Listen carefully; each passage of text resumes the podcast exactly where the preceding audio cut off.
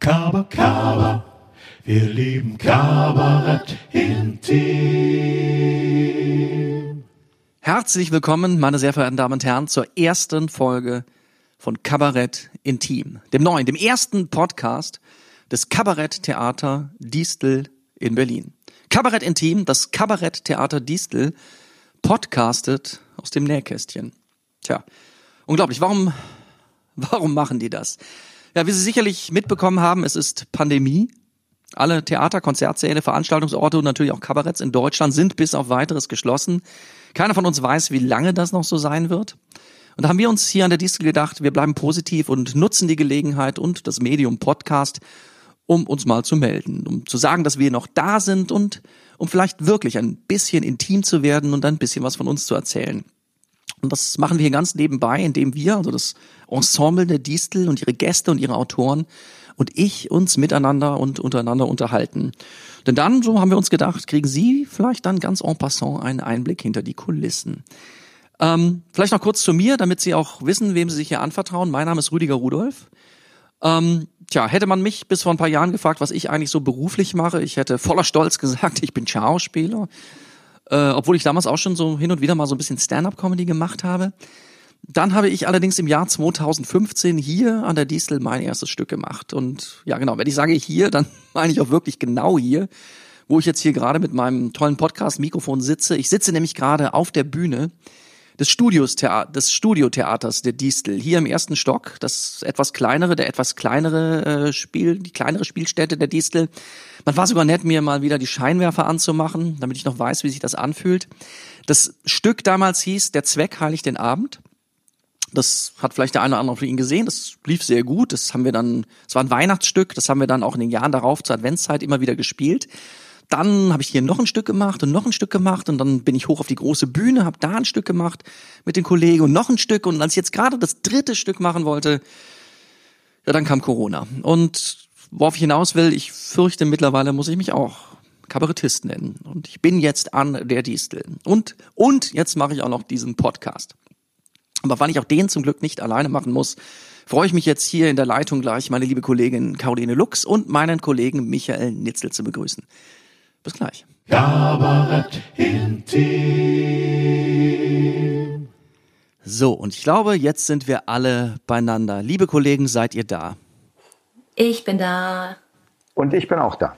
Wunderbar. Caroline Lux und Michael Nitzel jetzt bei mir hier auf dem Kopfhörer. Ach, ist das schön. Ist es nicht schön, dass wir jetzt endlich mal wieder beieinander sitzen? Ja, ja ich finde es total toll. Das war eine ja. super Idee. Schon, oder? Das, ja. ja. Da, das werden wir sehen. Ich, ähm, fangen wir an. Ich, ähm, der liebe Michael Nitzel hat heute Geburtstag. Der kriegt gleich noch von unserem künstlerischen Direktor, in dessen Büro er sitzt, ein Glas Sekt gereicht. Ich habe auch schon. Oh, schon hier. Ja, ist, ist schon, ist schon da. Ich, ja, ich bin, ja, ja. Dann prostest du uns jetzt sozusagen zu. Wir, also, wir machen das auch innerlich. Du ja, sitzt also liebe Kollegen, zum Wohl. Ja, ich oh, setze jetzt das Glas Wohl, an. Ja, auf dein Wohl, lieber Kollege. Dankeschön. Hm. Micha, du sitzt hier im Büro im ja. sicheren Abstand von mir. Caro, du bist im noch größeren Abstand von mir. Wo erwischen wir dich? Wo sitzt du? Ich sitze bei mir zu Hause in, im Keller. Im, Im, ich bin im Keller untergebracht. Im Keller, Normalerweise verstehe. sind Und nur bist Männer da, ab 60 im Keller untergebracht, ja. aber ich auch jetzt schon. Und bist du da dauerhaft oder bist du nur äh, für die Podcast-Aufnahme äh, runtergegangen? Äh, für, für die Podcast-Aufnahme und zum ähm, Akkordeon üben und. Ah, das ist also sozusagen euer Musikkeller. So. Mein Musikkeller. Dein Musikkeller. Wir haben zwei Kellerräume. Jeder bei uns hat einen Musikkeller. Das, das macht Sinn. Man muss dazu sagen, dein, äh, dein Ehemann ist äh, Musiker. Richtig. Sehr gut. Übrigens auch hier an der Distel. Distel. Ähm, und darf ich fragen, hast du mit Homeschooling zu tun? Äh, ich habe, äh, also mein Kind hat mit Homeschooling zu tun und der ist jetzt in der neunten Klasse und ist so vorbildlich, dass er das äh, eigentlich alleine kann. Ja, er sagt mir nur immer, was er alles zu tun hat und dann, ja, gebe ich nur moralische Unterstützung, aber wissen muss ich nichts. Sehr gut. Und funktioniert alles, wenn ich mal so fragen darf? Das fun funktioniert im Prinzip ganz gut. Es ist eine tolle Schule mit äh, echt super Lehrern.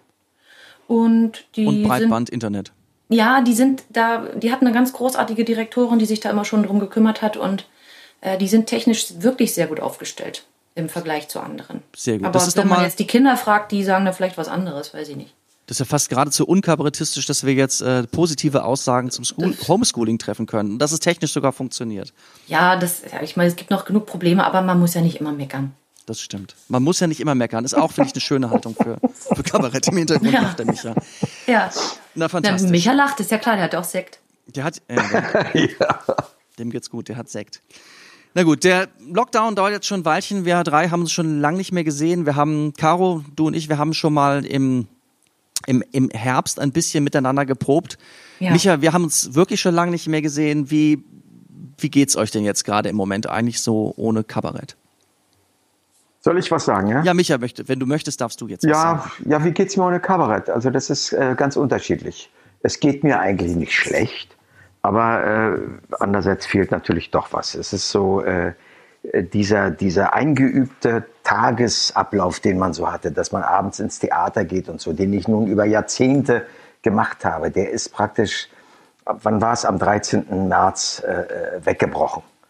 Und äh, seitdem ist es wirklich nie richtig wiedergekommen. Und das ist schon irgendwie eine Belastung, finde ich.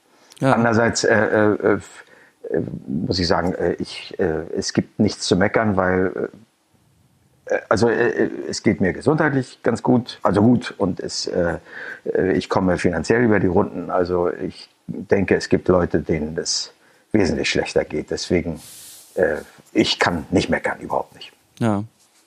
Alle gut. Caro, wie ist das bei dir? Man muss, man muss Ja, vielleicht ich habe. Hm, was? Vielleicht was für die? Zuhörer noch dazu sagen, wir sind es ja gewöhnt, sehr, sehr viel zu spielen. Der Michael hat eben gesagt, unsere Routine ist weggebrochen. Wir spielen ja hier an der Distel in normalen Zeiten sieben Vorstellungen die Woche. Ja. Das bringt schon eine gewisse, wenn man das so lange macht wie Micha oder dann letztendlich auch wir beide, ist das, kommt da schon eine ziemliche Routine auf oder, also, beziehungsweise dann ist Also, das schon, ja, wie ist ich habe lange ge- überlegt, ob ich äh, da jetzt äh, wahrheitsgemäß darauf antworte, auf die Frage, weil ich mir schon vorgestellt habe, dass diese Frage kommt. Die wird ja auch oft gestellt und alle Künstler, die man so hört und äh, liest und überall sagen immer, ja, mir fehlt die Bühne so wahnsinnig. Und ich kann das eigentlich, ich kann es eigentlich nicht so richtig bestätigen, aber weil, also ich kann mir das total gut organisieren, einfach wie so ein Tag auch abläuft ohne dieses ganze Dasein. Wenn es dann wieder losgeht, bin ich Feuer und Flamme und finde das großartig. Aber ich habe jetzt, ich bin jetzt nicht so, dass ich das den ganzen Tag jetzt vermisse. Okay. So, ja, Ja, das geht großes, mir auch nicht großes so, dass Schweigen und jetzt- Enttäuschung. Nein, das geht mir auch nicht so, dass ich jetzt äh, äh, mit dem Kopf hin und her wiege und denke, oh Gott, oh Gott, was soll ich jetzt mit meinem Tag machen? Nein, so ist es nicht. Aber es ist natürlich äh, schon etwas, was mein Leben mitbestimmt hat und das fehlt jetzt irgendwie. Und das ist, manchmal finde ich das ärgerlich. Andererseits muss ich auch sagen, wenn ich so darüber nachdenke, das geht auch immer in Wellen, äh, dann denke ich manchmal, mal, kannst du das überhaupt noch? Du Ja, das, hast so geht's mir ja auch ganz schrecklich. Dann Oh, wo ich immer, mal denke, oh Mann, wenn du denn da jetzt wieder anfangen sollst und oh, oh, nee, ob das überhaupt noch geht. Und dann ist es ja auch immer so, wenn man eine Weile Pause gehabt hat, das werdet ihr auch alle wissen, so nach dem Urlaub. Die Stimme klingt fremd, die eigene. Ne? Das ist irgendwie der Körper, es ist alles irgendwie komisch. Und das sind so die, die Ängste, die sich so bei mir aufbauen, wo ich denke, sag mal, ob das noch geht, du? Ja, das finde ich auch schwierig. Ja, das ist aber schön, dass euch das auch so geht. Ach so, dir geht es auch so, Ja, ja? Ich dachte, durchaus. du bist so permanent aktiv und bist sowieso immer so voll äh, im Business irgendwie. Ja, das ist der Eindruck, den ich auf äh, Social Media äh, versuche zu Den vermitteln. Ich freue mich, ja, dass ich damit klappt gut. offensichtlich erfolgreich bin. Das- Total. Aber Ja, ähm, nein, nein, ich kann gut. das völlig nachvollziehen. Ich, ich, ich kann also beides, was ihr sagt, nachvollziehen. Ich finde, es gibt so Tage, an denen man abends spielt, sind ein Begriff aus dem Fußball Spieltage, auch wenn man Mhm. das Stück schon 200 Mal, wie hier in der Distel oft vorkommt, schon gespielt hat. Man muss ja Mhm. in dem Sinne nicht vorbereiten. Trotzdem trägt man das ja einen ganzen Tag mit sich rum, dass man abends Absolut. spielen wird. Und dass man irgendwie, man, man Ja. verliert so eine gewisse Konzentration, verliert man ja nicht. Mhm. Und auch wenn man, ja, wenn man abends eben nicht hingeht, dann muss man, also ich muss da auch aufpassen, dass, dass ich mich da nicht so zerfasere. Aber Ja. wie denn zerfasern? Also ich äh, wo zerfasert man sich dann? Ne, nicht, ne, zerfasern im Sinne von, ne, ich, ja, ich, ich überlege irgendwie noch, ja, vielleicht ist es auch einfach die Angst, was der Micha sagt, so, dass, Gott, kann ich das dann überhaupt Ja, genau, noch? ob Also bin ich dann noch- überhaupt noch Mhm. ein, ein, ein, ein Darsteller im Sinne von, kann ich überhaupt noch nach außen strahlen? Ja, mir geht es jetzt immer so, dass man ja, also zwischendurch immer nicht wusste, wie lange geht das jetzt alles noch und so. Was mich so ein bisschen dann, also die Angst sozusagen, dass, dass unser Theater nicht durchhält, finanziell, die finde ich sehr bedrückend. So, also solange man noch weiß, das fängt ja irgendwann wieder an, ist das alles ganz gut. Dann kann ich mich auch beruhigen und hier irgendwie meinen Tag gestalten. Aber so die, diese Angst zwischendurch, die war auch so ein bisschen größer. Und dann wäre es toll, man könnte eigentlich einfach was Neues anfangen.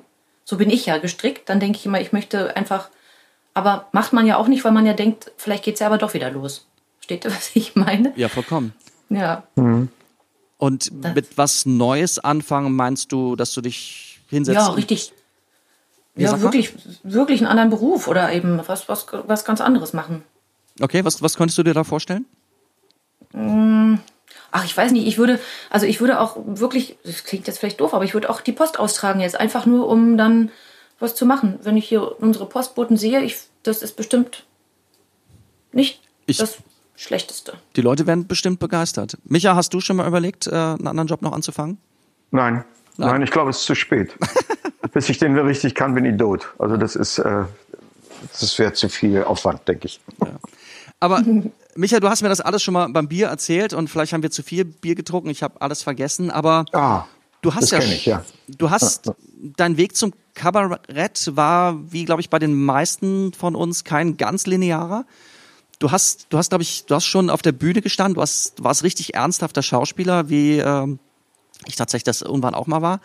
Aber, aber bevor du das gewesen bist, du hast auch mal am Hafen gearbeitet, oder?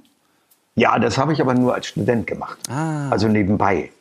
Weißt du, das war äh, äh, zu DDR-Zeiten war das äh, ganz gut so um Weihnachten rum, wenn dann da so äh, die, die Schiffe kamen, so mit Bananen und solchen Sachen, äh, weil du da immer was abstauben konntest. Und Verstehe, ein also bisschen zu, Taschen. Zu, zu DDR-Zeiten kamen. Weihnachten Schiffe mit Bananen.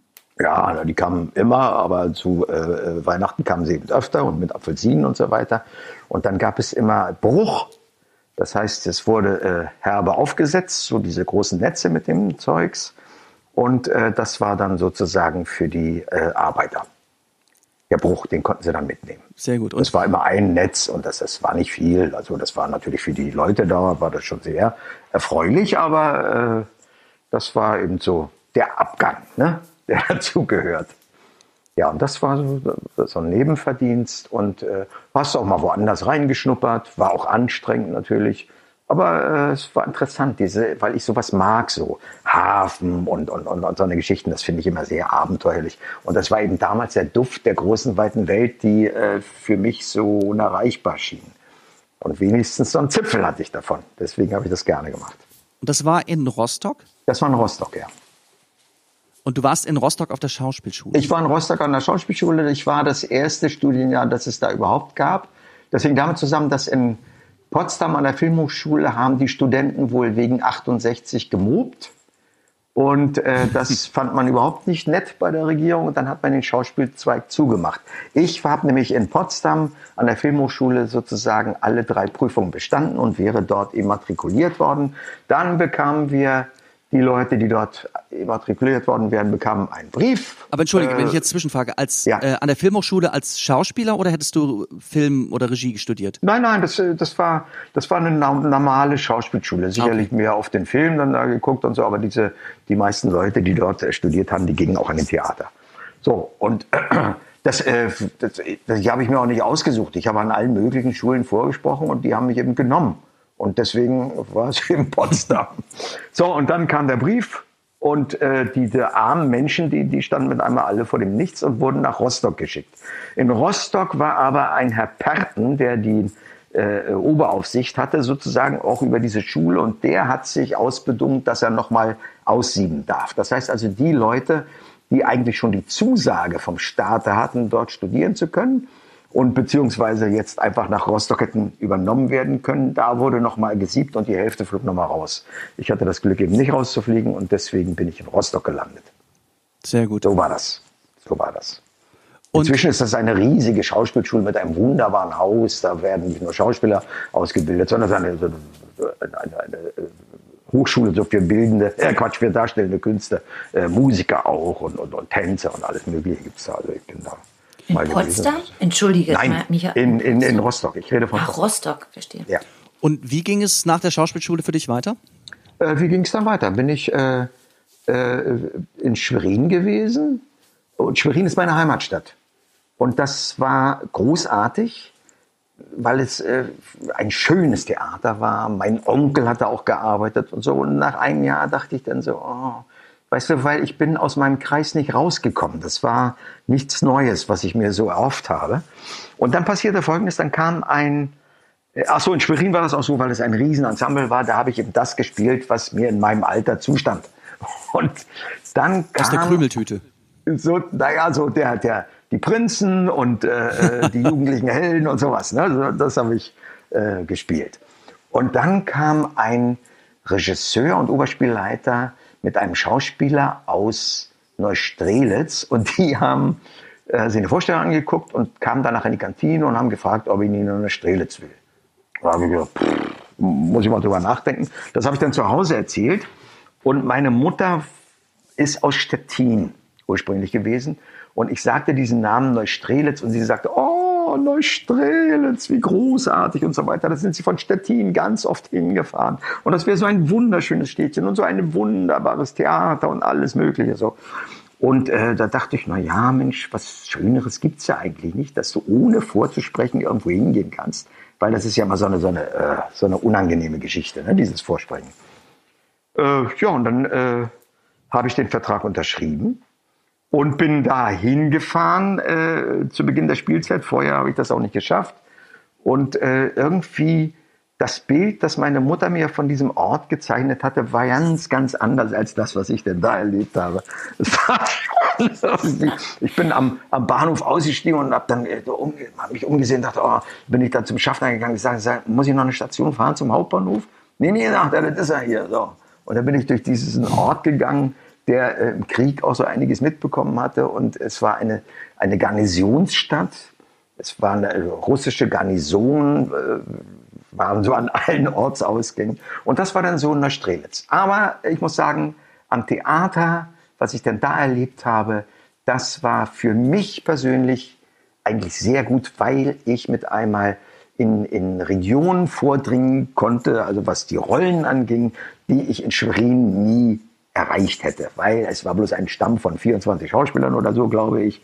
Und äh, ja, und ich habe schön zu tun gehabt. Das war für mich äh, im Prinzip so das Theater, wo ich mich richtig freispielen konnte, weil das war in Schwerin mit diesen Rollen nicht so unbedingt der Fall. Sehr gut. Weißt du? Ja. ja. Neustrelitz sind wir auch schon öfter auf, auf Tour mit der Distel gewesen. Ich glaube, ich habe auch schon ja. zwei oder dreimal da gespielt. Es ja, ist wirklich ein schönes Theater und der See ist, also das ist, äh, ich kann also deine Mutter da schon verstehen. Caro, ja. hast du Neu ja. Caro, hast du Neustrelitz vor Augen, wenn du den Namen hörst? Äh, ich ich, ich habe da mal Sommertheater gespielt in Neustrelitz ah. mit dem Hans-Otto-Theater noch zusammen. Die Fledermaus haben wir da im Schlosspark gespielt draußen. Das war toll. Aha. Dann, dann Caro, kommen wir zu dir. Da hast du gespielt mit dem Hans Otto, aber hast du, jetzt frage ich ganz frech, hast du gespielt oder hast du getanzt? Ich habe gespielt. Du hast gespielt. Aber wie ist das bei dir? Bei dir, ich weiß natürlich, wir haben zusammen geprobt. Du bist, du bist richtig ausgebildete Tänzerin. Mhm, ich wie, bin staatlich wie, geprüfte Bühnentänzerin. Fantastisch. Oh. Wie, wie war denn deine Ausbildung? Ich habe mit zehn Jahren angefangen an der staatlichen Ballettschule Berlin, bis ich 18 war. Und dann habe ich eben den Abschluss bekommen und dann war ich zwei Jahre in Essen am Alto Theater als Tänzerin engagiert. Was natürlich auch ein sehr schönes Theater ist ein traumhaftes Theater, ja. Passen viele Leute rein. War, war eine, eine, eine auch wirklich schöne Zeit, aber ich habe gemerkt, dass das nicht das ist, womit ich alt werden kann, sowieso als Tänzer ja nicht. Und auch äh, so chronische Fußschmerzen hatte und so und irgendwie nicht wirklich glücklich war. Ich fand mich irgendwie nicht begabt genug.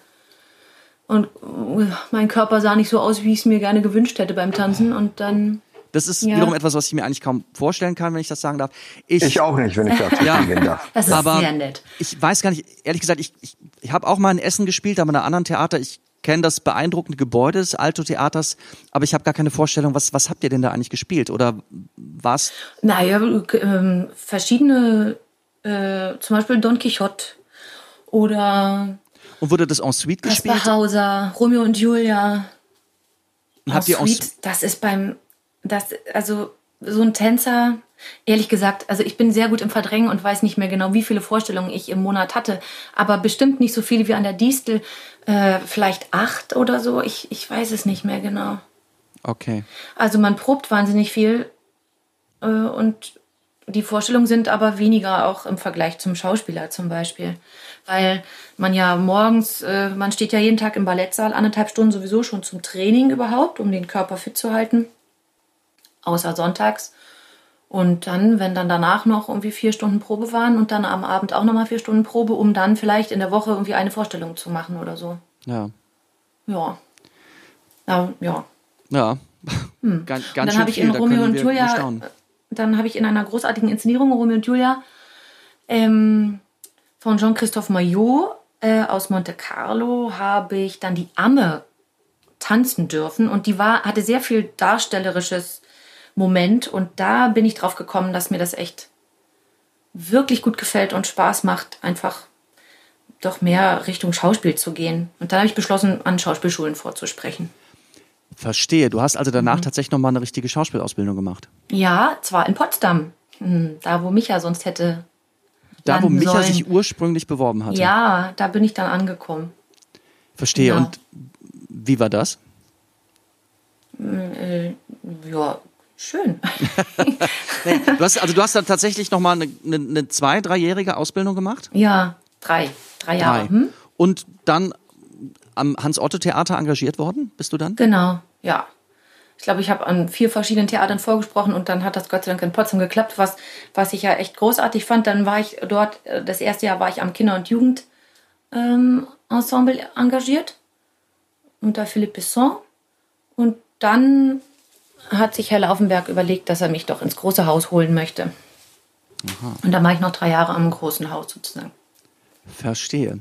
Hm. Und jetzt nähern wir uns so langsam, Freunde. Wie war Ja. denn dann je, euer jeweiliger Weg an die Distel? Micha, wie bist du denn dann von Neustrelitz an die Distel gekommen?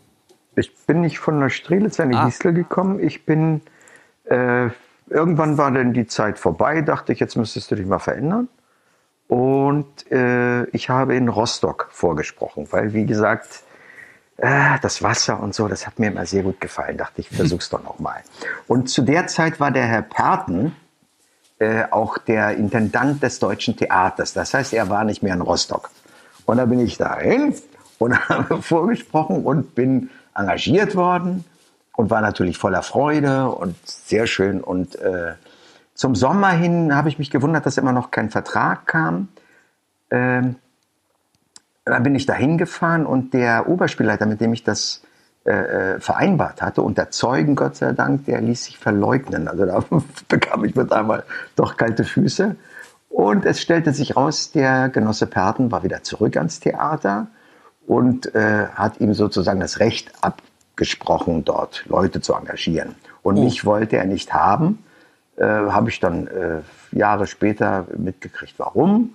Und äh, ich dachte aber, jetzt, ich saß mit einmal so auf dem, auf stand auf dem Schlauch ne, und äh, habe dann dagegen geklagt bei der Konfliktkommission, sowas gab es ja, und äh, hatte dann auch Zeugen. Jedenfalls hat die Konfliktkommission entschieden, das war richtig im Saal mit vielen Leuten, weil äh, alle Kollegen tauchten da auf und dachten, welcher Idiot klagt denn hier gegen den Professor Paten?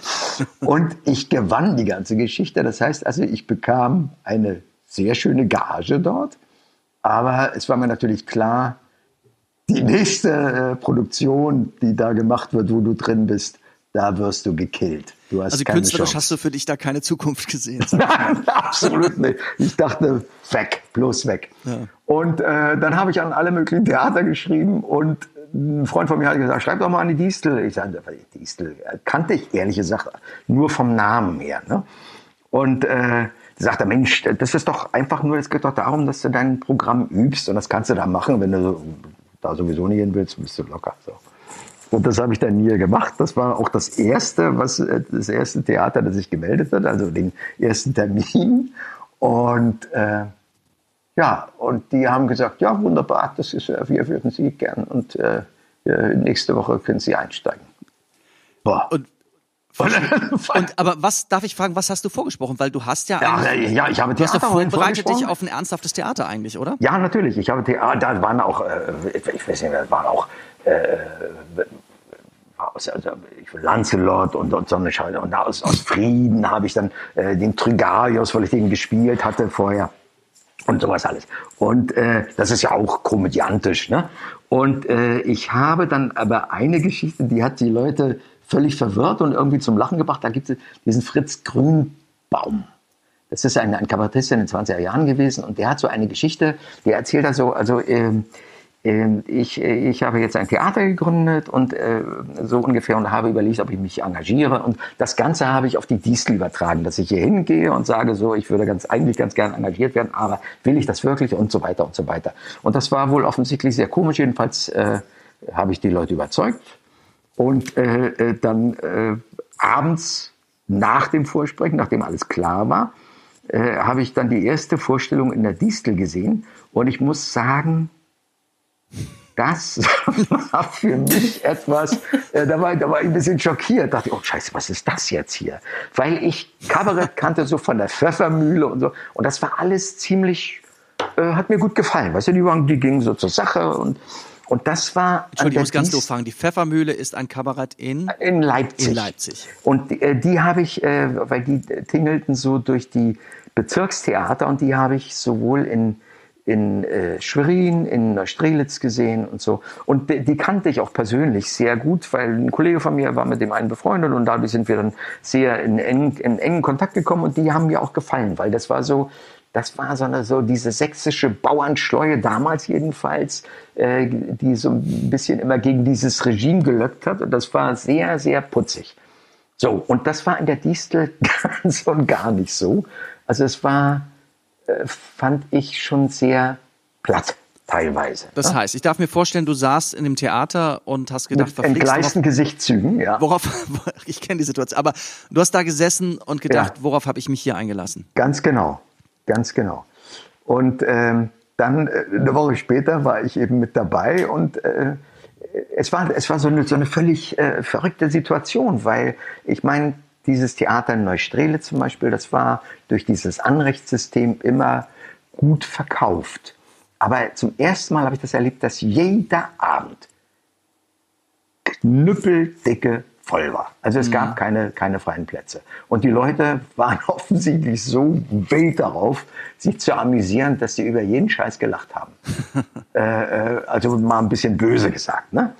Aber ähm, wollen wir sagen, man gewöhnt sich an diese Arbeit und äh, äh, äh, man, man äh, bringt natürlich auch ein bisschen was ein und ich glaube auch, weil ich habe dann auch so Kollegen gehabt, den Eddie zum Beispiel, den kannte ich noch vom Theater. Ja, Edgar Harter, und wir, ja. Ja, ja, Edgar Harter und wir haben dann auch so über diese und er äh, wir haben dann so ein bisschen dieses Teile und Herrschen äh, Herrschersystem, dass das hier an der Distel herrschte von der Direktion, das haben wir so ein bisschen äh, durch Kommunikation untereinander unterwandert. Und es ging so, äh, äh, es gab Veränderungen an der Distel, Stück für Stück. Und dann muss man sagen, das hat mir natürlich auch großartig gefallen, weil ich habe zum ersten Mal verdient, so dass ich auch leben konnte und nicht auf jeden Pfennig gucken musste. Das war nämlich vorher war das ein, ein über Jahre ein, ein fürchterliches Problem. Und man hat äh, auch schöne Aufgaben nebenbei gehabt. Ich habe viel Synchron gemacht. Ich habe äh, bei dem, bei dem äh, Grasse habe ich immer äh, einmal im Jahr so ein schönes Märchen gehabt und, und, und äh, so eine große Rolle und, und, und im, Fernsehen immer so mitgewuselt und so. Weißt du, du hast so mit, äh, in, in äh, Metiers reingerochen, von denen du vorher keine Ahnung hattest. Und das hat natürlich Spaß gemacht. Ne? Und darf ich fragen, wie viele Vorstellungen hast du damals gespielt? So pro du, das war, äh, das war damals auch noch relativ entspannt, weil es natürlich nicht so viele Tourneen gab wie nach ah, der Wendezeit. Natürlich. Da wurde, äh, äh, also es wurde gespielt, es wurden mehrere Programme gespielt auch. Da wurde auch immer von Montag oder von Dienstag, glaube ich, von Dienstag bis Sonnabend. Und Sonnabend war dann immer noch Tanz in der Distel. Ach, oh, das war, da haben die ja, da haben die so die, die Stühle weggeräumt und ach du großer Gott, sowas alles. Also und im Grunde genommen, was Lars Eidinger mit Autistic Disco macht, das habt ihr damals schon genau, in den 80er Jahren genau. in der Distel gemacht. Haben wir alle schon gemacht. Also alles Caro, hörst du das? Ja. Warum machen wir sowas nicht, Caro? Ich weiß es nicht. Ich weiß, ich weiß es nicht. Ich weiß also, da war ich, also, ich, also ich fasse mal zusammen. Ihr wart Rockstars Ihr habt immer vor ausverkauften, begeisterten Haus gespielt, ja, ja. vor begeistertem Publikum ja. und Samstagabends habt ihr Party gemacht. Ganz genau, Ganz genau. Und wenn du äh, nicht in der Friedrichstraße gespielt hast, es gab noch ein zweites Haus damals, das war in der Degner Straße, das war ein Kino. Da haben wir, glaube ich, immer von Mittwoch bis Donnerstag, nee, von Dienstag bis Donnerstag gespielt oder Freitag, weiß ich nicht mehr ganz genau. Das war natürlich sehr beliebt, weil man dann mal ein Wochenende richtig frei hatte. Ne? Ja. Und das war, das war schön. Und, Und- dann, äh, ja, das, im Prinzip war das. Und waren auch damals schon mehrere Stücke gleichzeitig mit, mit gab es zwei Gruppen, zwei Ensembles? Es gab zwei Gruppen, ja, ja. Gab es immer. Also dadurch äh, war das ja nur möglich, dass du Degnerstraße oder Friedrichstraße bespielen konntest. Immer im Wechsel, äh, wöchentlich oder 14-tägig, ich weiß das nicht mehr genau. Und äh, dann auch mal irgendwie andere Programme, dass du dann mal frei hattest. Aber es wurde schon viel gespielt, auch damals schon. Aber es war natürlich, äh, weißt du, wie, heute sind wir drei Leute auf der Bühne und zwei Musiker. Damals war da unten ein Orchester, da saßen fünf Leute oder so.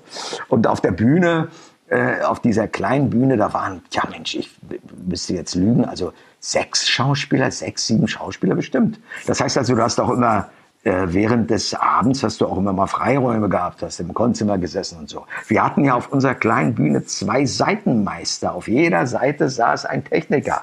Unglaublich. Wir hatten äh, äh, zwei Garderobieren. Also das war eine, eine riesen Arbeitsbeschaffungsmaßnahme, diese Distel. Das war ein, wie, wie, ein, äh, wie ein Stadttheater. Also wir hatten ein Büro mit wie vielen Leuten, ich weiß ja nicht. Wir haben, ich glaube, da haben über 56 Leute gearbeitet an diesem kleinen Theaterchen. Also das war, das war unfassbar, ja. Fantastisch. Ja, ja. Ja, ja. Ja, ich weiß, ich habe eins der ersten Stücke, die ich mal hier in Berlin gemacht habe, war am, am ich habe in Friedrichstadtpalast habe ich in der Kinderrevue mitgespielt.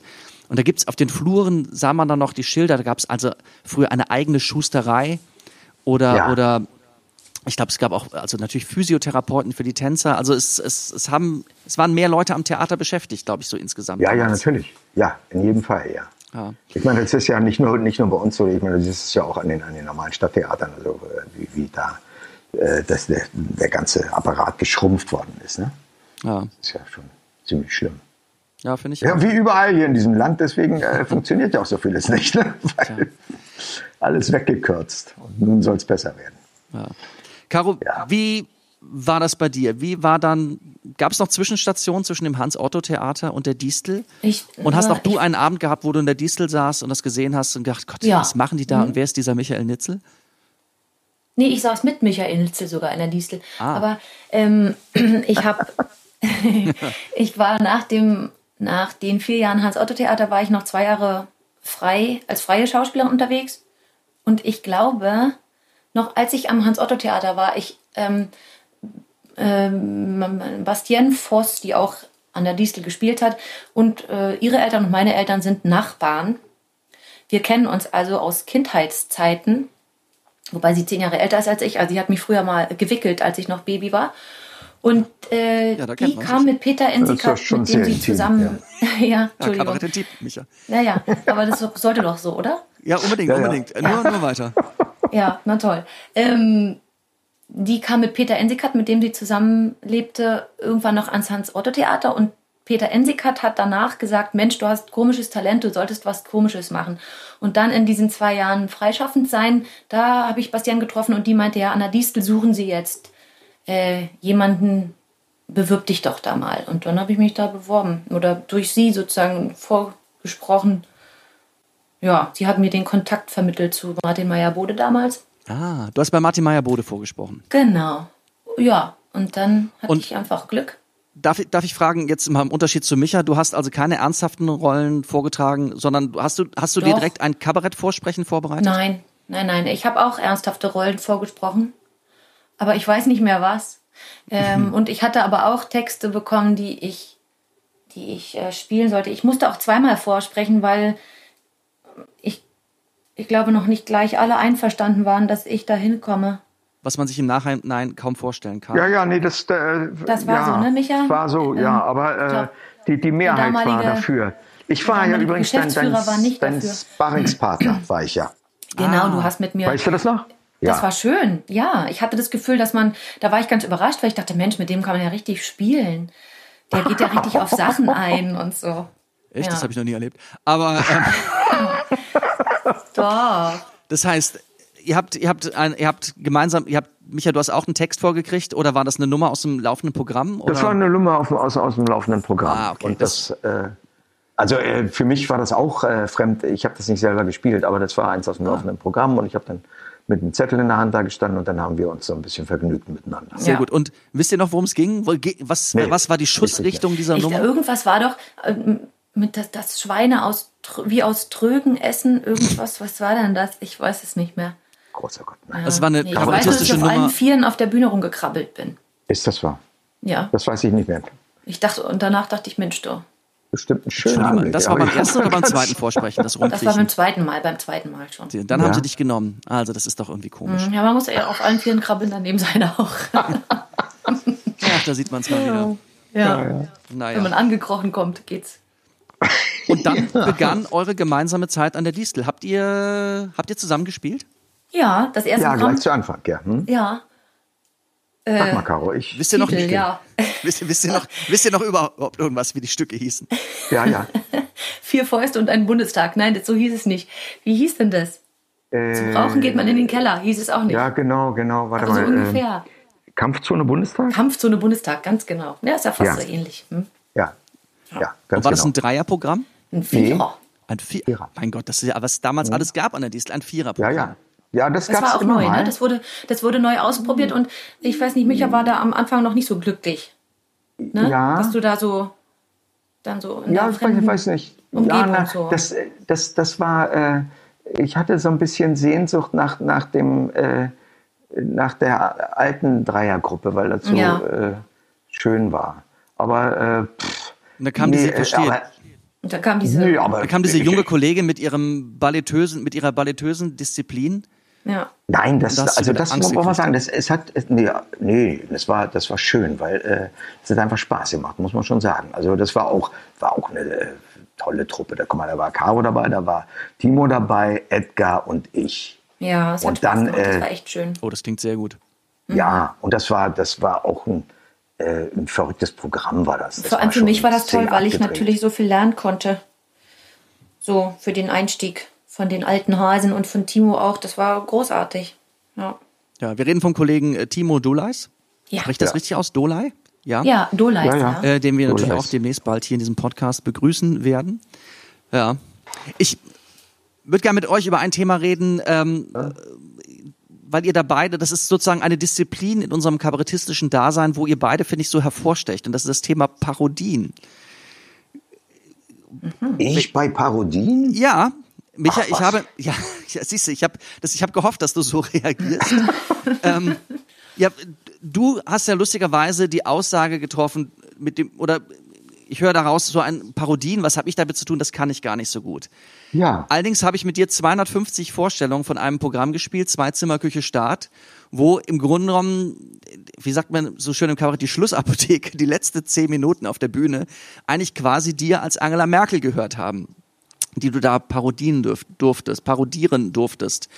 Und das, also spätestens da habe ich Du, zum pass- ersten Mal gedacht, jetzt kocht der Saal.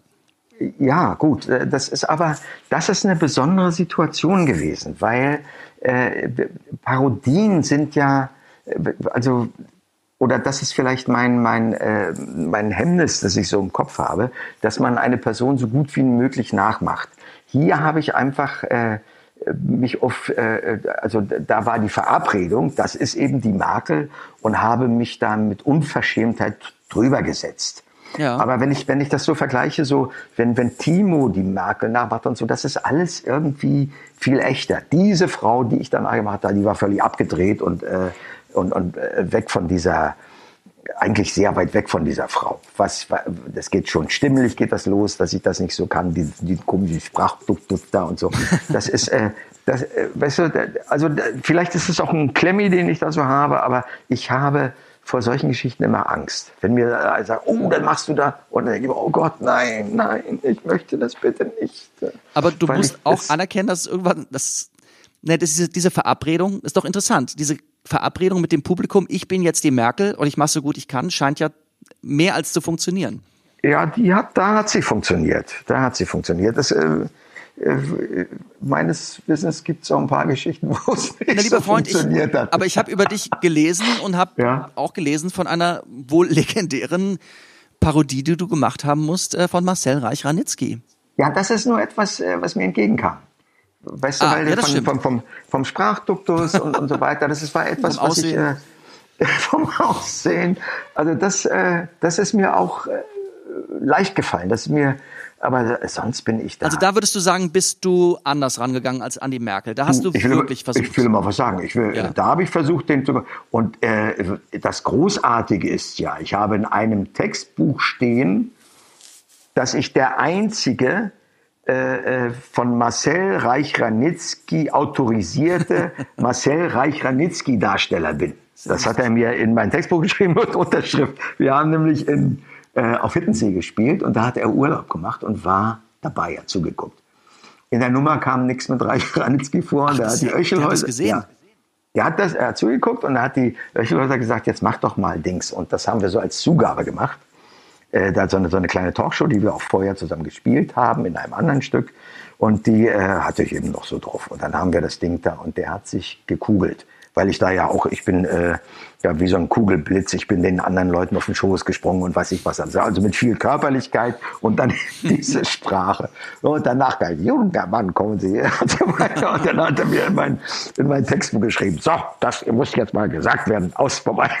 Aber entschuldige mal, bitte, das ist ja eine fantastische Geschichte. Und trotzdem sagst du, dass, dass, dass Parodien, dass du da erstmal Angst hast. Aber das ist ja, das, das ist ja auch gut, wenn man erstmal Ja, wenn, wenn ich, wenn Scham ich, und Angst äh, hat, das zeigt ja nur, dass man, dass man sozusagen, dass man Respekt hat vor dem, dem man da. Ja, das habe ich auch, ja. ja. Weißt du, wenn ich, wenn ich das so, äh, weil ich, äh, wenn ich zum Beispiel Caro so zusehe, bei, bei Ja, vielen Caro. Geschichten, die sie macht, äh, die ich sowas von, von genau und treffend und komisch finde, auch in ihrer leichten Überzogenheit, das traue ich mir so nicht zu, weil sie kann das ja praktisch mit jedem.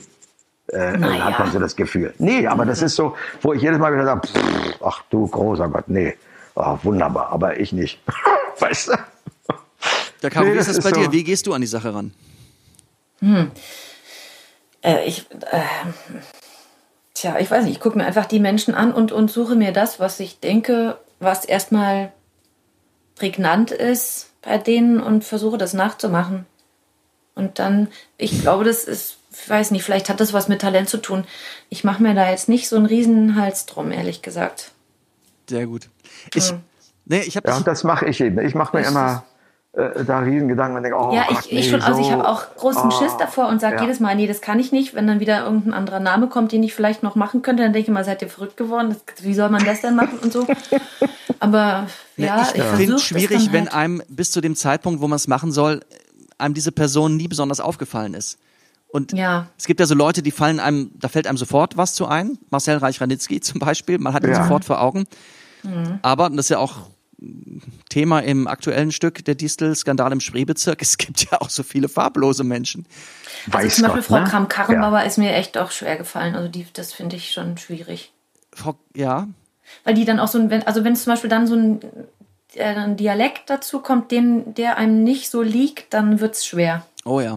Ja, das das, oh? Dialekte habe ich auch furchtbar Respekt davor. Ja. Ja, Aber- das habe ich auch. Aber das muss, darf ich mal was zu Kram Karrenbauer sagen? Sehr Äh, gerne. aber du, du hast das aber äh, äh, sehr getroffen. Und das ist auch der, der, die, der erste äh, äh, Satz hat gesessen und die Leute wussten sofort und haben gelacht und so weiter. Also äh, sicherlich äh, ist die, die eigene Empfindung immer, so, na, da, da äh, ist man mehr drin, hat man das Gefühl, mehr die, diese Person zu haben. Aber nach außen war das treffend.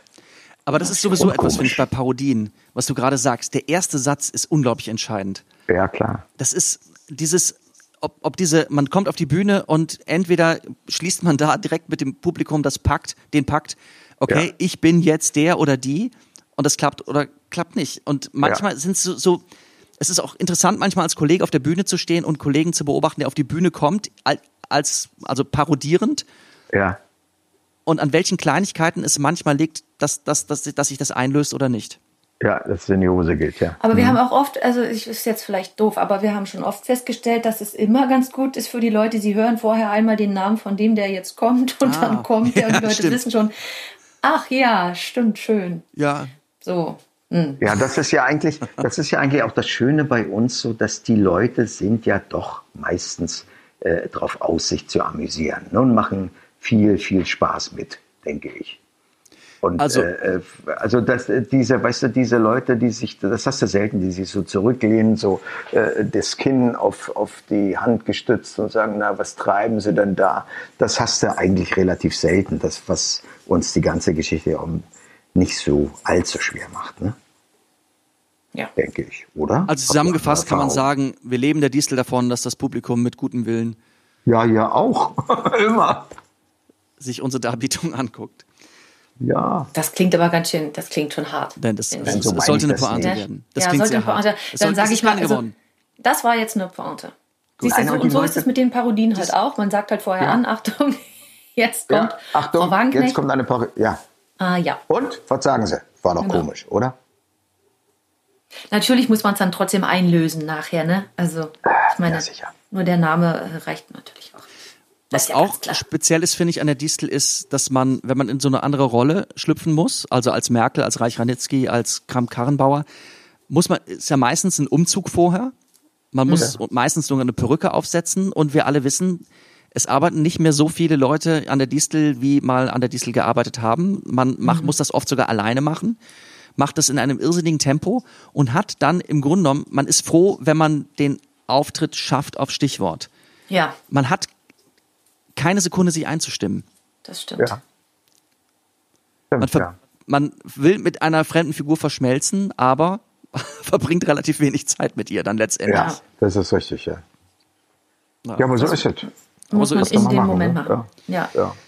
Na gut. Ich, also Parodien, ein Aspekt des, des, des Lebens als, als Kabarettist. Wie ist das, wir haben über das Spielen hier am Haus ein bisschen geredet, was, wie, wie ist das mit Tour? Vermisst ihr das Touren? Äh, ja. Ach du, eigentlich ja. Ich, ich bin äh, immer ganz gern auf Tour gewesen. Es gibt so, äh, gab Touren, die waren Grund, äh, ganz großartig und dann gibt es natürlich auch Touren, da äh, das, ist, äh, das hängt mit den Orten zusammen und so. Oder manchmal ist es Mist. Mit dem Wetter, du bist ja auch vom Wetter so abhängig, ne? weil du, äh, du hast nur das Hotelzimmer und, und äh, die Freiheit draußen. Und das ist schon. Aber ich, äh, ich bin eigentlich immer gern auf Tour gefahren, ja. Ja. Wir Caro, haben ja auch, Mensch, wir haben. Entschuldige, jetzt habe ich, Micha wollte noch was sagen. Nee, nee, ich, ich wollte eigentlich nur sagen, dass wir haben ja auch wahnsinnig viel von diesem Deutschland kennengelernt, ne? so durch, Ja, durch ist diese großartig. Ganz schnell nach der Wende, wo andere Leute viel Geld für bezahlen mussten. Wir sind kreuz und quer hier durch Deutschland gefahren. Österreich, Schweiz, USA, England. Und, wir, und, und es so. kommt auch oft, unsere Stücke, habe ich das Gefühl, gut an, wenn wir woanders sind auch. Ne? Also Ja. so das, das ist durchaus auch erfolgreich. Das macht es natürlich sehr, sehr angenehm dann, das Reisen zur nächsten finde ich auch, ja. Station. Du, nicht, dass das untergeht. Die Distel ist in der Tat mal in den USA gewesen. Ja, Wo, wann, wann war das und was, wo Das- habt ihr da gespielt? Das war, äh, äh, weiß nicht, 92 so oder so. Das war, äh, das hing damit zusammen, dass Berlin ist ja die Partnerstadt von Los Angeles. Und da war irgendwie ein Jubiläum oder so und da sind wir rübergeflogen und haben in Fairfax in einem kleinen tja, Theaterchen haben wir äh, zwei Vorstellungen gespielt. Und das war großartig. Wir haben, wir sind, da- da- das war, das war ein großes Abenteuer. Musst dir vorstellen, einmal du fliegst über den großen Teich zum ersten Mal in deinem Leben, fliegst in Gegenden, wo du nie geglaubt hast, dass du da irgendwann hinkommst. Du fliegst über Grönland, äh, du fliegst dann über den nordamerikanischen Kontinent, landest in Los Angeles. Da drücken sie dir einen Schlüssel in die Hand von so einem äh, Chevy-Bus. Da, und da ist das Hotel und dann fährst du los. Und das war so, war großartig, weil es ist ja relativ einfach. Damals gab es ja noch kein GPS und so weiter. Karte auf dem Schoß, also mein Beifahrer, das war Gerd Kiesling. Und wir sind dann zum Beverly Garden Hotel in Hollywood gefahren. Da Den wir Weg wirst du nie vergessen. Nein, ich nie vergessen. Und dann haben wir bloß unser Gepäck abgeworfen, weil wir, man wollte das ja an sich reinfressen. Die ganze Nacht geflogen, angekommen morgens. Und dann wollten wir, haben wir das Hotel angeguckt und dann wollten wir den Sonnenuntergang natürlich im Pazifik angucken. Und sind dann diesen Sunset Boulevard runtergefahren. Und wir hatten keine Ahnung, wie lang dieses Ding ist. Und sind gefahren und sind gefahren. Und die Sonne war schon weg. Dann waren wir endlich am Pazifik. Und äh, das war und alle haben geschlafen hinten. Bloß ich bin gefahren, weil ich das so sehen wollte. Es war großartig. Und diese Vorstellungen waren auch großartig. Da haben wir übrigens auch Christa Wolf kennengelernt. Ah. die damals von der Getty-Stiftung nach Los Angeles geholt wurde, nach diesen Stasi-Vorwürfen und so weiter, haben die Leute sie aus der Schusslinie genommen, haben gesagt, die Deutschen haben noch einen Knall, was die mit ihren, mit ihren Leuten da so machen.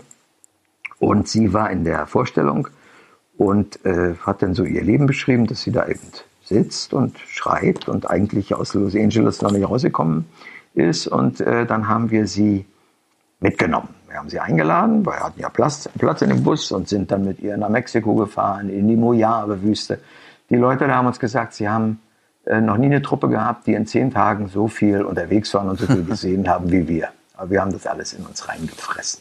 Und die beiden Vorstellungen lagen die in einem gewissen Abstand auseinander oder habt ihr die hintereinander gespielt? Ich glaube, die waren, das war sehr günstig. Die waren schnell hintereinander, so dass wir unendlich viel äh, freie Spitzen hatten. Und Ich weiß wir sind, ja? Entschuldigung, aber habt ihr das Programm verändert für, für, für den amerikanischen Zuschauer? Habt ihr, Ja, das war, war zusammengejagtes. Ne? Das ging irgendwie, äh, ging es natürlich sehr um Mauerfall, um, um Ost-West und so weiter. Und das haben die Leute auch äh, verstanden, da offensichtlich. Also, naja, das ist sowieso ähm, verstanden. Äh, ich meine, das war damals, äh, hat, sich ja die ganze Welt mit diesen deutschen Verhältnissen da beschäftigt. Ne? Oder sehr viele Leute gerade. Ja.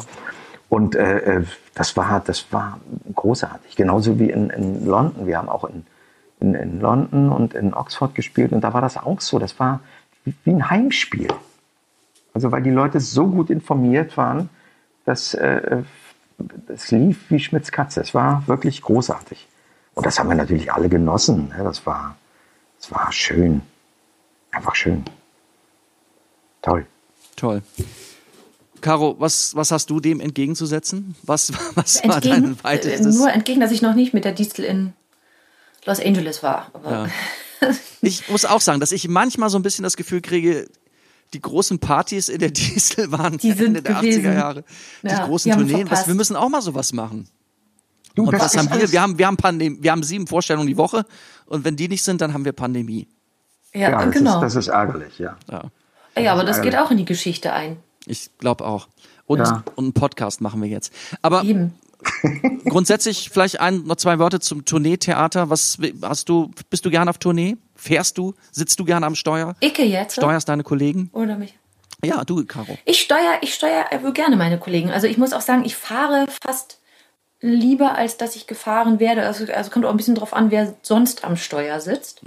Äh, man, das hat ja auch was mit Vertrauen zu tun, ne? Äh, ja, ich, also so Touren können schon richtig schön sein. Es können, kann auch doof sein, halt je nachdem, wieso die Umstände so sind. Ob man irgendwie jeden Tag 600 Kilometer fährt oder nur 200 oder so. Und ob die Hotels ganz nett sind und natürlich, wie die Vorstellungen laufen. Und manchmal kommt man irgendwo hin und es ist vielleicht alles ganz klein und gar nicht so richtig professionell und trotzdem richtig toll. Weil einfach hinter der Bühne alle wahnsinnig nett sind, weil, weiß ich, es gut um einen gekümmert wird. Und manchmal kommt man an so ein größeres Theater, da ist niemand und singt so, Hä, was, was ist jetzt hier? Keiner Ja. hilft einem. Das Ja. stimmt. Und Das weißt, du- weißt du, wenn ich da mal noch äh, einhaken darf, dann Bitte. merkst du manchmal auch so, was so Kulturvereine äh, äh, für, für große Rollen spielen in manchen Orten. Also was die Leute so auf die Beine stellen, was die, wie die ihre Freizeit praktisch einbringen in das Funktionieren solcher Tourneen zum Beispiel. Ne? Das, äh, da, da muss man mal den Hut ziehen. Und Da zieht man den Hut, es- das ist absolut beeindruckend. Ne? Ja. Das, du du Ja. merkst es, mit wie viel Liebe da so Dinge gemacht werden. Das geht, das geht beim kleinen Catering los bis zum, Mhm. äh, äh, wie, wie für dein leibliches Wohl sonst noch gesorgt wird, also Mhm. mit Garderobe und so weiter. Das ist schon, das, äh, das ist schon toll, was da Leute auf die Beine stellen. ja, das Ja. finde ich auch. Und es hat auch einen Einfluss auf die Vorstellung. Ja, na klar, klar. Du merkst es. Die Leute, äh, es gibt so, es gibt so Vorstellungen, da, da sind so zahlende Gäste und die kommen dann so hin und das ist da, es ist irgendwie was anderes. Sie wissen, da haben Leute äh, sich eingebracht und haben vorher im Vorfeld schon gearbeitet. Das Publikum mag das auch, weil die wahrscheinlich beim Kartenkauf schon darüber reden und weiß ich was. Also irgendwie ist das oftmals anders. Ne? Ja, es gibt auch viele Orte, wo wir, wo wir seit Jahren schon hinfahren. Ja. Und das fand ich relativ speziell, als ich angefangen habe zu proben an der Distel, dass es immer wieder so Momente gab, gerade wenn es so um, sag ich mal, Requisiten ging oder, oder Möbel, die man auf der Bühne hat, dass schon während des Probens, also quasi schon in der ersten Leseprobe manchmal gesagt wurde, oh, ein Sofa. Na, da bin ich ja mal gespannt, wie wir das in Darmstadt äh, auf die Bühne kriegen. Wo ich dachte, liebe Kollegen, da denken wir jetzt schon dran. Aber spätestens, jetzt war ich auch schon, ich glaube, zwei oder dreimal in Darmstadt, ähm, kann ich dem nur beipflichten. Ja, der, die Hinterbühne ist wirklich klein. Man, man, man kennt die Räumlichkeiten irgendwann. Ja, ja, Ja. das ist wahr. Und es ist auch nicht unwichtig. Ne? Sonst stehst du da wie Max in der Sonne. Na, sehr schön. Ja, Mensch, ihr Lieben, was, ach, jetzt haben wir, jetzt haben wir in der, in der, ein bisschen in Erinnerung geschwelgt. Ja. Was, äh, was glaubt ihr denn? Wann, wann geht's denn weiter eigentlich hier mit dem Kabarett? Oh Gott. Ich denke mal, also ich hoffe nach dem Sommer. Ja, das ist auch so meine Hoffnung. Davor bin ich äh, äh, sehr pessimistisch, was da eine Ja. Eröffnung davor angeht. Das glaube ich nicht. Ja, ich, ich glaube auch nicht so Äh, richtig dran. Nee, nee, nee, nee. Das ist natürlich alles fürchterlich, ne? weil, weil diese, das ist alles irgendwo verschenkte Zeit. Aber was heißt verschenkte Zeit? Das ist eben einfach so Peng. Was soll man machen? Aber ja, verschenkte Zeit. Was glaubst du? Ich meine, wir machen ja mit Kabarett, wir, wenn wir gut sind, müssen wir irgendwie ja versuchen, so, so am, sag ich mal, großspurig am Puls der Zeit zu sein. Glaubst du, dass sich was wird sich für uns viel ändern? Müssen wir müssen wir uns richtig neu denken? Muss muss muss Kabarett müssen wir andere Sachen spielen? Oder glaubst du, dass einfach jetzt manche Themen einfach gerade parteipolitische Sachen in der Pandemie zu, zu kurz kommen? Was, was, was glaubst du, was, was wird sich ändern nach der Spielpause? Oder glaubt ihr? Ja, ich, äh, ich befürchte, dass sich weniger ändern wird, als ich für nötig hielt. Ich höre dich übrigens gerade sehr leise, Micha. Ich glaube, du musst näher ans Mikrofon ran. Achso, äh, ich habe hier so ein, so ein. Ist besser so? Ja, ja, so ist viel besser. Ja, so. Äh, ich, ich denke, das ist. Äh, es, es müsste sich eigentlich was verändern, aber äh, meine Angst ist so, dass wir äh, zum, zum äh, sozusagen zum, zum Thema wieder zurückkommen. Nee, Quatsch, wie sagt man? Äh, äh, Zum Business as usual, zum, in die alte, zum, ja, ja, in, die, in die Spur. alte Spur. Und das ist, äh, glaube ich, ganz gefährlich, weil wir ja jetzt auch in dieser Pandemie gemerkt haben, äh, was in unserem Land alles äh, nicht in Ordnung ist. Also mehr gemerkt haben als vorher. Das haben wir vorher auch schon gewusst. Und ich denke, dass es da, dass es da großen Diskussionsbedarf in, in der Gesellschaft gibt. Und das ist natürlich auch etwas, was äh, uns unmittelbar betreffen wird. Ne? Ja. Also das ist jetzt hier allgemein gesprochen. Äh, Ganz konkret kann ich das natürlich, ich, ich könnte sagen, wir, wir äh, über Umwelt müssen wir natürlich reden. Äh, wir müssen über diese Ungleichverteilung des, äh, von, von Arm und Reich reden, weil das ist ja auch etwas, was diesem, diesem Land immer mehr auf die Füße fällt und was, glaube ich, in der Zukunft für sehr viel Unruhe und sehr viel äh, äh, Trauer sorgen kann Ja. befürchte ich. Oder das wird so sein, davon bin ich überzeugt. Ja. Mhm. Ja, ich glaube auch, dass wir uns damit beschäftigen werden müssen. Also ich kann mir im Moment auch überhaupt gar nicht vorstellen, dass wir so die Stücke einfach so spielen, wie sie, wie wir sie jetzt hatten. Ich habe das Gefühl, man müsste mit komplett neuen Stücken, mit Ja. alles neu anfangen. So. Geht mir auch so, ja. Mhm. Ähm, und ich weiß nicht, und dann denke ich vielleicht, ja, mal sehen, ob man das sowieso alles so weitermachen kann, wie das bis jetzt war, dass da hoffentlich 400 Leute drin sitzen, wenn es richtig gut läuft. Ob es sowas überhaupt noch mal gibt. Also ich, das rückt alles so schon so. Kann, man kann, ich kann es mir schon fast gar nicht mehr vorstellen. Ja. Na gut, aber das ist vielleicht so ein bisschen wie der Gedanke, so. mein Gott, kann ich das überhaupt? Ja, ja. Nee, aber, aber das- nicht das- nur. das- Ich glaube, vielleicht gibt es auch noch andere Möglichkeiten, wie man unser Theater auch gestaltet oder so, dass man da vielleicht noch was überlegt. Weiß ich nicht. Das kann schon sein, Das aber ich denke, Neue ich denke, Episode soll ein andermal erzählt werden. ja, das ist, äh, ich denke, das ist eine inhaltliche Sache da. Da ist es äh, ganz, ganz wesentlich, was man da vielleicht verändern müsste, sollte. Wisst ihr? Und für mich ist das auch immer genau der Punkt, weil wir, ich, also ich betrachte mich ja eigentlich nicht als Kabarettistin, sondern als Schauspielerin mit, mit einem vielleicht Talent zum Komischen oder zu Pointen oder so. Weil Kabarettisten sind für mich die, die das auch selber schreiben. Also so, die ihre eigenen Texte auch auf die Bühne bringen können und so. Und wir sind ja doch eben auch abhängig einfach davon, was uns andere schreiben. Ne? Ja, das ist richtig. Das, äh, genau das äh, sind wir, also auch ich. Ähm, bei Ich auch. Timo ist das zum Beispiel ein bisschen anders, weil der äh, äh, auch äh, schreiben kann und, und äh, auch, wie man weiß, äh, ganze Stücke auch äh, Und richtig die, gut äh, schreiben kann. richtig gut schreiben kann. Ja. Aber ähm, das, das Tolle an unserem Theater ist ja, dass wir, äh, äh, wollen wir sagen, Texte haben, die uns äh, gute Angebote machen, über die du aber reden kannst. Ne? Wir sind Mhm. ja nicht so, dass wir jetzt einfach bloß diese Sachen spielen müssen, sondern wir können uns da schon mit einbringen. Und das ist äh, ein großes Privileg, denke ich, dass wir an diesem Absolut. Hause haben, wo Ja. wir eben auch mitverantwortlich sind für das, was äh, auf, auf der Bühne dann passiert und vor allen Dingen auch äh, äh, unsere Meinung da äh, sozusagen. Das finde ich auch, und da muss ich auch mal wirklich ne? unseren künstlerischen Leiter loben, der das auch, äh, finde ich, sehr mit anregt, dass wir da auch mitsprechen dürfen und Ja. sollen und dass es sehr erwünscht ist. Das ist wirklich großartig mit ihm. Das ist, das ist aber Prinzip dieses äh, äh, Ladens gewesen äh, seit der Privatisierung. Das muss man sagen. Also ja, aber ist, das habe äh, ich am Anfang, als ich als Gast angefangen, na gut, als Gast Ja. sowieso vielleicht nicht so viel, oder aber auch dann noch, mh, also das für, für mich ist das erst mit, mit Dominik Petzold so gekommen, dass das so noch offener ist. Also so ist mein Aha. Empfinden. Ja, Ja. nee, das kann ich so nicht sagen. Also das ist, äh, das ist auch bei Martin ist es schon so gewesen, dass wir und auch äh, bei bei Das äh, stimmt, ja. Jetzt äh, bei du hast Pitt recht. und und, Ich und muss- Ja, äh, nächste Woche übrigens in der Sendung Martin Meyer-Bode. Oh, Ja. schön. Ja. Ja, das ist, äh, nee, nee, das ist, also ich würde behaupten, aus Erfahrung, das ist das Prinzip gewesen des Ladens. Äh, Vielleicht war ich da einfach noch nicht so äh, involviert in manche Ja. Sachen. Oder ich habe mich selber rausgehalten, weil ich dachte, ich kann das sowieso nicht. Ja, kann sein. Ne? Dass man ist ja auch ein bisschen befangen, denke ich, so zu Anfang. Ja. Ja.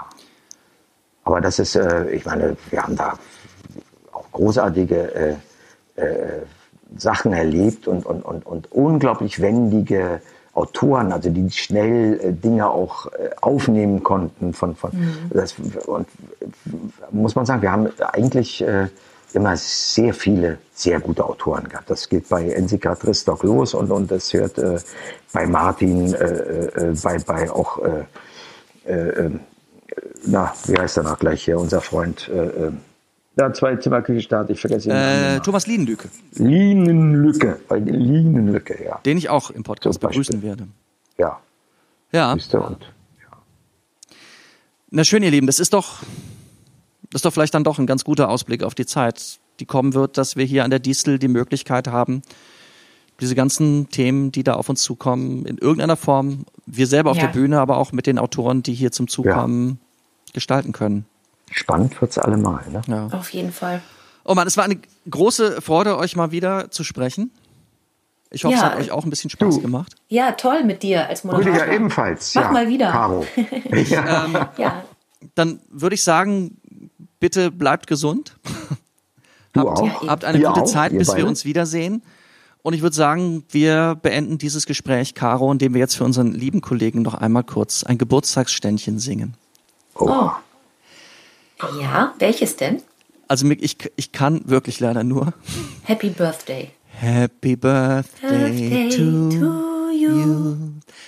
Happy birthday to you.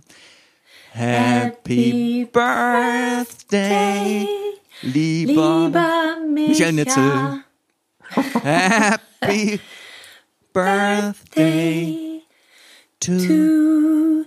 Sie hörten Dankeschön, ihr beiden. Caroline Lux aus Dank. dem Musikkeller Und Rüdiger Rudolf. von der Studienbühne. Sehr schön. Dann ihr Lieben, macht's gut und bis bald. Ja, ich bedanke Ebenfalls. mich. Bis bald. Bis bald. Auf ein Tschüss. neues. Macht's gut. Tschüss. Tschüss. So, und jetzt bin ich wieder alleine. Schade. Es war sehr schön, mal sich wieder mit den Kollegen zu unterhalten. Wenn Sie meine beiden Kollegen auch schon vermissen, ich hoffe, Sie werden bald Gelegenheit haben, mal wieder eine Vorstellung der Distel zu besuchen. Meine liebe Kollegin Caroline Lux kann man sehen im Stück Weltretten für Anfänger, übrigens zusammen mit Michael Nitzel, übrigens auch zusammen mit mir. Ich äh, komme immerhin äh, per Tonband ähm, werde ich eingespielt und singe ein Lied. Da haben sie uns alle drei. Ansonsten, Caroline probt mit mir auch zusammen gerade das Stück Deutschland in den Wechseljahren Auch das haben wir natürlich leider unterbrochen. Wir haben auch keinen neuen Premierentermin. Aber ich denke, irgendwann spätestens im September ist es soweit. Vielleicht aber auch viel früher. Ähm, Michael Nitzel arbeitet auch an einem Stück. Passenderweise gibt's auch da bis jetzt nur einen Arbeitstitel. Deutschland sucht den Supermieter. Das klingt doch auch sehr vielversprechend. Ansonsten machen wir hier erstmal weiter mit Podcasts im zweiwöchigen Rhythmus.